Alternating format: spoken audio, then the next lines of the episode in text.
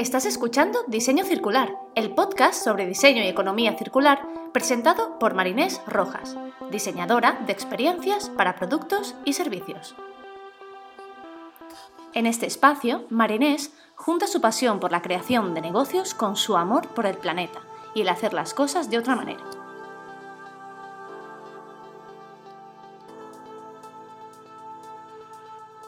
Hola, hola, bienvenidas y bienvenidos a un nuevo episodio de Diseño Circular. Hoy, bueno, estamos aquí desde el confinamiento debido a la situación que estamos viviendo a nivel mundial con el tema del coronavirus o del COVID-19. Pues estamos aquí encerraditos y nada, aprovechando un poco el tiempo que se nos está dando, aprovechando estas circunstancias, esperando que pase lo más rápido posible y que, bueno, que no sufra más gente y que se recupere la gente pronto es por un bien común que nos tengamos que quedar en casita, así que nada, aprovechate este tiempo. El planeta nos está pidiendo que paremos, hace tiempo que lo viene haciendo y este virus pues ha venido un poco para hacernos reflexionar sobre qué estamos haciendo y ha sido una manera de que paremos.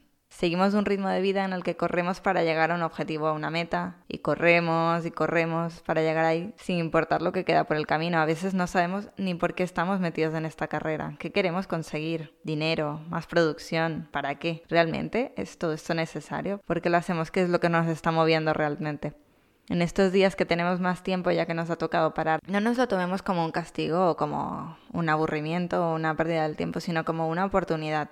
El otro día tuve una sesión en, bueno, en un club de oratoria al que voy, lo hicimos de manera online, y hablamos sobre el tema que hoy está en la boca de todo el mundo, el coronavirus. Y salió un concepto que me gustó mucho. Hablaron del pandemizaje, como de juntar pandemia y aprendizaje, ¿no? Y es aprender de esta situación, no tomárnoslo como algo malo, que bueno, si nos ha tocado algún ser querido o alguien que conozcamos, obviamente nos va a afectar. Pero si estamos sanos, pues tomárnoslo como un aprendizaje y hoy el aprendizaje que quiero compartir contigo debido a todas estas situaciones, cómo estamos utilizando nuestro tiempo. Hoy te traigo un episodio diferente a lo que te tengo acostumbrado, pero creo que la situación lo amerita. Hoy te quiero hablar de un recurso finito y no renovable, como muchos de nuestro planeta Tierra. Hoy te quiero hablar del tiempo. Y ahora que tenemos mucho de este, te explico cómo medirlo, administrarlo, aprender a utilizarlo mejor para sacarle el máximo partido y así conseguir realizar todo aquello que quieres. El contenido de hoy te puede servir tanto a ti a nivel personal como también para trabajar con tu equipo o en tu organización. Lo primero es decirte pues que no hay una solución mágica, que tampoco aquí os vengo a explicar el funcionamiento y el sentido de la vida. Me gustaría dártela, de verdad, pero hay que ser realistas. El día solo tiene 24 horas, no podemos hacer más. Me gustaría que pensarais en el tiempo como un recurso, no como algo ahí esotérico, algo que nos acompaña y que simplemente pasa sino como un recurso, algo que se puede medir, administrar y utilizar. Seguramente habrás escuchado la frase de que el tiempo es oro o de que el tiempo es dinero. Y es que si, por ejemplo, viésemos a alguien en la calle tirando billetes así, tirándolos al aire, nos parecería una locura. Pero es que muchas veces es lo que estamos haciendo nosotros con nuestro tiempo. Estos días que estás en casa las distracciones aumentan. Si tienes hijos, si tienes mascota, si está toda la familia en casa. Si no paran de llegarte mensajes, memes sobre el coronavirus, vídeos o no puedes parar de mirar las noticias hay un sinfín de distracciones. Y también la razón fundamental de que nos distraigamos tan fácilmente es porque pasamos el día sin ningún plan o estructura para conseguir aquello que queremos. Y no me refiero solo para conseguir temas profesionales. A lo mejor quieres acabar de leer ese libro que lo llevas alargando hace tiempo, aprender algo nuevo, dedicar tiempo a cuidarte, sacar, no sé, un prototipo de esa idea que llevas tiempo dándole vuelta o simplemente no hacer nada. A mí, por ejemplo, es algo que me cuesta muchísimo y tengo que pensar en dejar bloqueados espacios en mi calendario para descansar, no hacer nada y estar tranquila.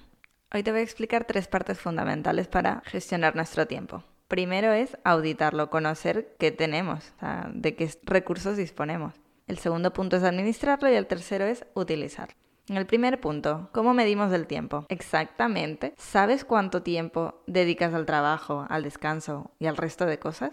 Exactamente, no un trabajo, luego me levanto, luego no sé qué. No, no. Horas, minutos, exactamente cuánto tiempo dedicas a cada una de esas tareas. El objetivo es tomar conciencia de esto para ver con detalle en dónde y en qué lo estamos dedicando. Para empezar es importante saber a qué hora te despiertas y a qué hora te vas a dormir es un aproximado y se tiene que hacer en dos bloques, un bloque de semana y un bloque de fin de semana, ¿vale? De lunes a viernes, como es a día y luego tendríamos el sábado y el domingo. Para hacer esto, lo fácil es apuntar día a día durante una semana cuál es esta rutina desde que nos levantamos. Tiene que estar todo. A qué hora te levantas, el tiempo que pasas en la ducha, cepillándote los dientes, desayunando, que si mirando el Instagram en el tiempo de transporte cuando vas al metro en estos momentos, ¿no? O bueno, o si eres de los que tienen que ir a trabajar presencialmente, el tiempo que estás dedicando a ese transporte. Cuánto tiempo dedicas al ejercicio, cuánto tiempo a cocinar, al trabajo, a diversión, todo, todo tiene que estar registrado. También es importante, como os comentaba al principio, que esté, si tenéis tiempo en el que no hacéis nada, pues ese tiempo también. Si miráis la tele, si miráis el Netflix, o sea, todo tiene que estar registrado. Haciendo este ejercicio con una amiga, descubrimos que ella estaba despierta durante el día unas 17 horas. Hicimos el análisis de cómo estaba utilizando cada hora del día. Quería dedicar más tiempo a leer artículos relacionados con su trabajo, pero no tenía tiempo. Pero es que al final te das cuenta de que es un tema de prioridades. No es que no haya tiempo, sino de que ese tiempo lo estás dedicando a otra cosa. Y nos dimos cuenta de que cada día pasaba dos horas en el tren. Y estas dos horas las dedicaba a dormir. ¿Qué hicimos? Nos dimos cuenta de esto y una hora de esas la dedicaba a dormir, la primera hora de la mañana ya que estaba reventadísima, que al final es eso, se trata de ser realistas y de ver hasta dónde puede llegar cada uno. Y la otra hora la dedicaba a leer y así consiguió su objetivo. Para medir esto, lo fácil es coger lápiz y papel y hacer una lista de hora a hora lo que vas haciendo, en bloques de 15 minutos, 30 minutos y una hora. También puedes hacerlo en un Excel, yo lo tengo en Excel, pero porque soy una friki de los Excels. O también puedes hacerlo con posits, posits de colores. Un posit de color, por ejemplo, amarillo para los bloques de una hora y los azules o verdes de otro color para bloques de media hora. De esta manera tienes que rellenar las horas que has dicho al principio que estabas despierto. Si estoy 17 horas al día despierto, ¿cómo estoy invirtiendo esas 17 horas? Para empezar, lo primero es recordar, ¿no? De memoria, decir, vale, pues yo creo que dedico 15 minutos a cepillarme los dientes y a ducha, creo que media hora al desayuno, ¿vale? Pero se trata de que al día siguiente, el día que quieras empezar a medir esto de verdad, realmente te des cuenta, ¿no? Cojas el móvil, el reloj y vayas viendo realmente todo el tiempo que estás dedicando porque de lo que pensamos a lo que realmente hacemos siempre hay un, bueno, un pequeño autoengaño, hay un trecho que mientras seamos más detallistas y más exactos, mejor.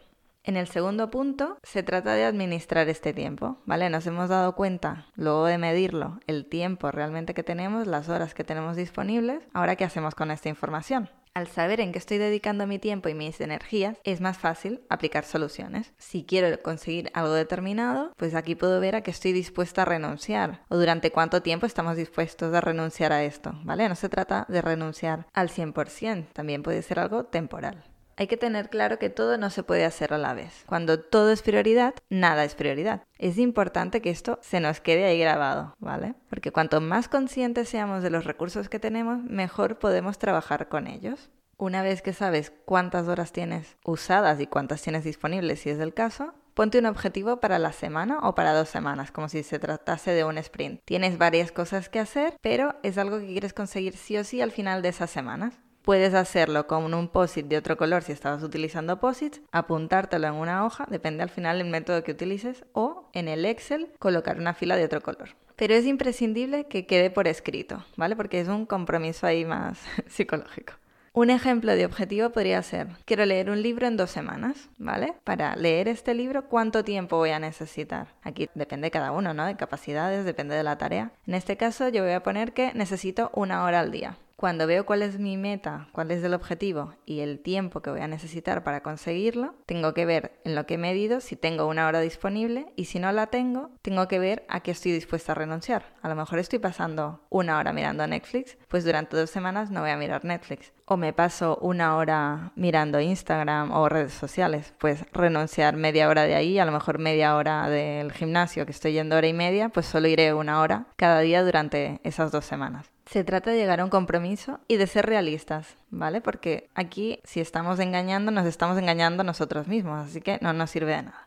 Recapitulando un poco, hemos hecho una auditoría de nuestro tiempo, de nuestro día a día, que esto lo podremos ir mejorando y, y que no siempre es igual. Por ejemplo, ahora estamos la mayor parte del tiempo en casa y no estamos dedicando tiempo al transporte, por ejemplo, a la hora de ir al trabajo. Pero en una situación normal estamos dedicando una hora, dos horas, media hora, depende, a este transporte. O en un momento de tu vida está de una manera y en otro de otra manera. O sea, al final vamos cambiando de prioridades y por tanto el tiempo que utilizamos cada día va cambiando. El otro punto es cómo lo administramos, ¿vale? Que es con eso que tenemos, cómo lo vamos a usar, cuál es el objetivo al que quiero llegar, cuáles son las prioridades, a qué estoy dispuesta a renunciar. Y en el tercer punto es la parte de utilizarlo, cómo vamos a utilizar este tiempo. Una vez hemos tomado conciencia de nuestro tiempo y a qué partes estamos dispuestos a renunciar, aunque sea de manera temporal, habremos avanzado un montón. Y será el momento de ubicarnos y enfocarnos en lo que deseamos cambiar.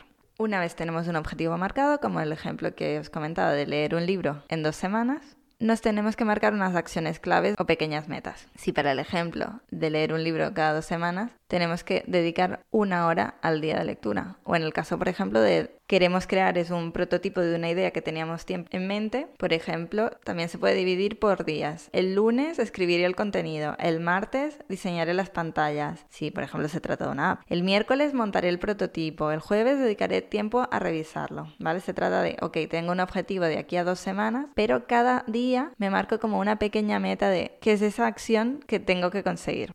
Para medir y hacer tracking de este tiempo, puedes usar la técnica de timeboxing, que es en un tiempo determinado voy a realizar esa acción, ¿vale? Si se trata de voy a leer durante una hora, me marco, ya sea con un Pomodoro Timer, ¿no? Que es un tiempo muy determinado para realizar la acción, o de otra manera te pones una alarma de, vale, durante esta hora voy a leer. Otra manera de organizarte, yo por ejemplo personalmente utilizo Google Calendar. En el Google Calendar pongo todas aquellas tareas que voy a hacer durante el día y la pongo con el tiempo exacto. Por ejemplo, yo cada vez que me levanto medito 15 o 20 minutos, pues marco 20 minutos. O sea, todo está traqueado. Suena un poco agobiante, pero bueno, aquí depende cada quien de lo que le vea mejor y de qué método. También puedes hacerlo con una agenda, con o la manera pues que te sea más cómoda. Al final yo te doy ideas y, es que no todos los métodos le sirven a todo el mundo, ¿vale? Aquí eh, se trata de probar y elegir el, el que te vaya mejor.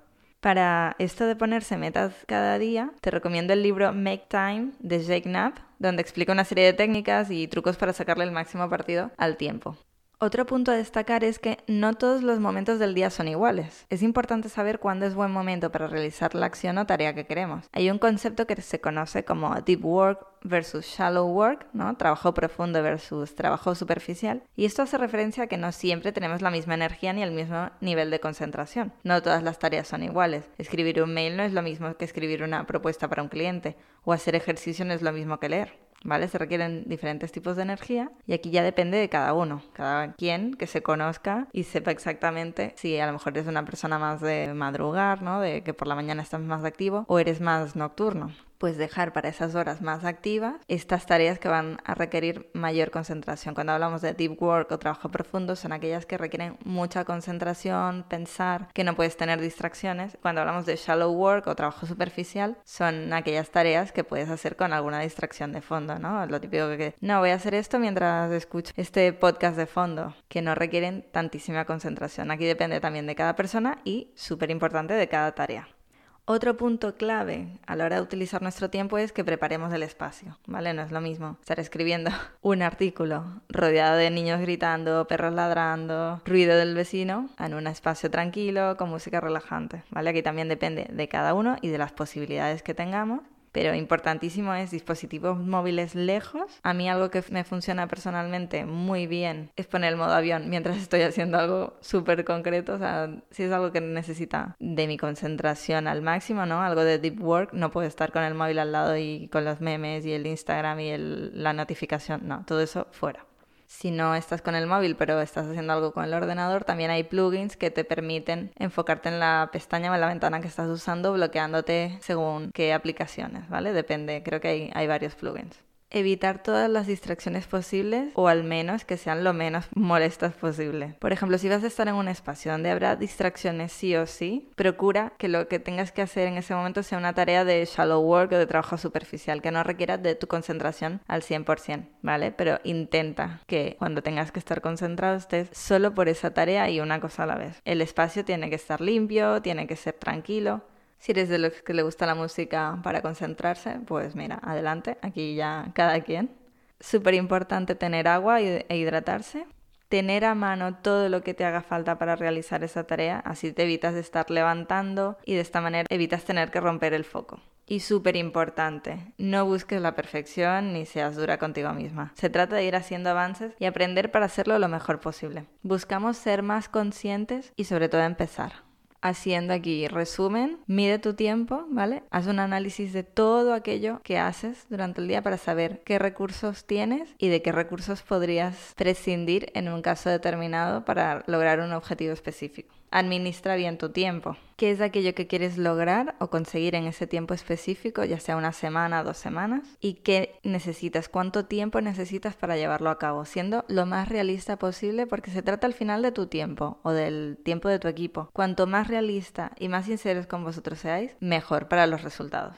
Y el tercer punto, utilízalo sabiamente, ¿vale? Como te comentaba ahora al final, ponte pequeños objetivos, utiliza apps que te ayudan a hacer timeboxing, sé muy consciente de en qué momento vas a trabajar, de si es un momento en el que tienes máxima concentración o tu energía no te va a permitir estar concentrado y necesitas hacer una tarea más superficial. Cuida el espacio y no seas perfeccionista.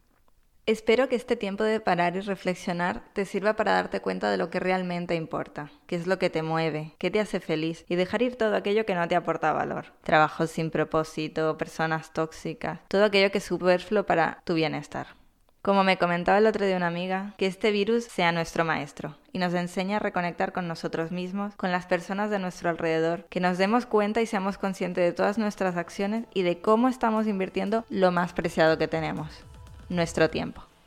Y nada, hasta aquí el episodio de hoy. Si tienes dudas, quieres comentar cómo estás utilizando tu tiempo, quieres hablar conmigo para comentar una posible idea, una colaboración o simplemente pasar a saludar, no dudes en escribirme a hola.marinesrojas.com por LinkedIn o por Instagram arroba marinesrf. Si quieres saber más información de cómo he llegado hasta aquí, quién soy y qué puedes hacer tú, accede a www.marinesrojas.com. No olvides seguirme en Spotify para así recibir cada viernes una notificación cuando salga un nuevo episodio.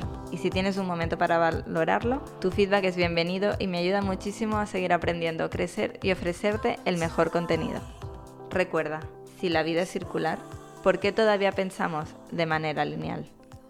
Nos vemos el próximo viernes. Un abrazo desde el confinamiento.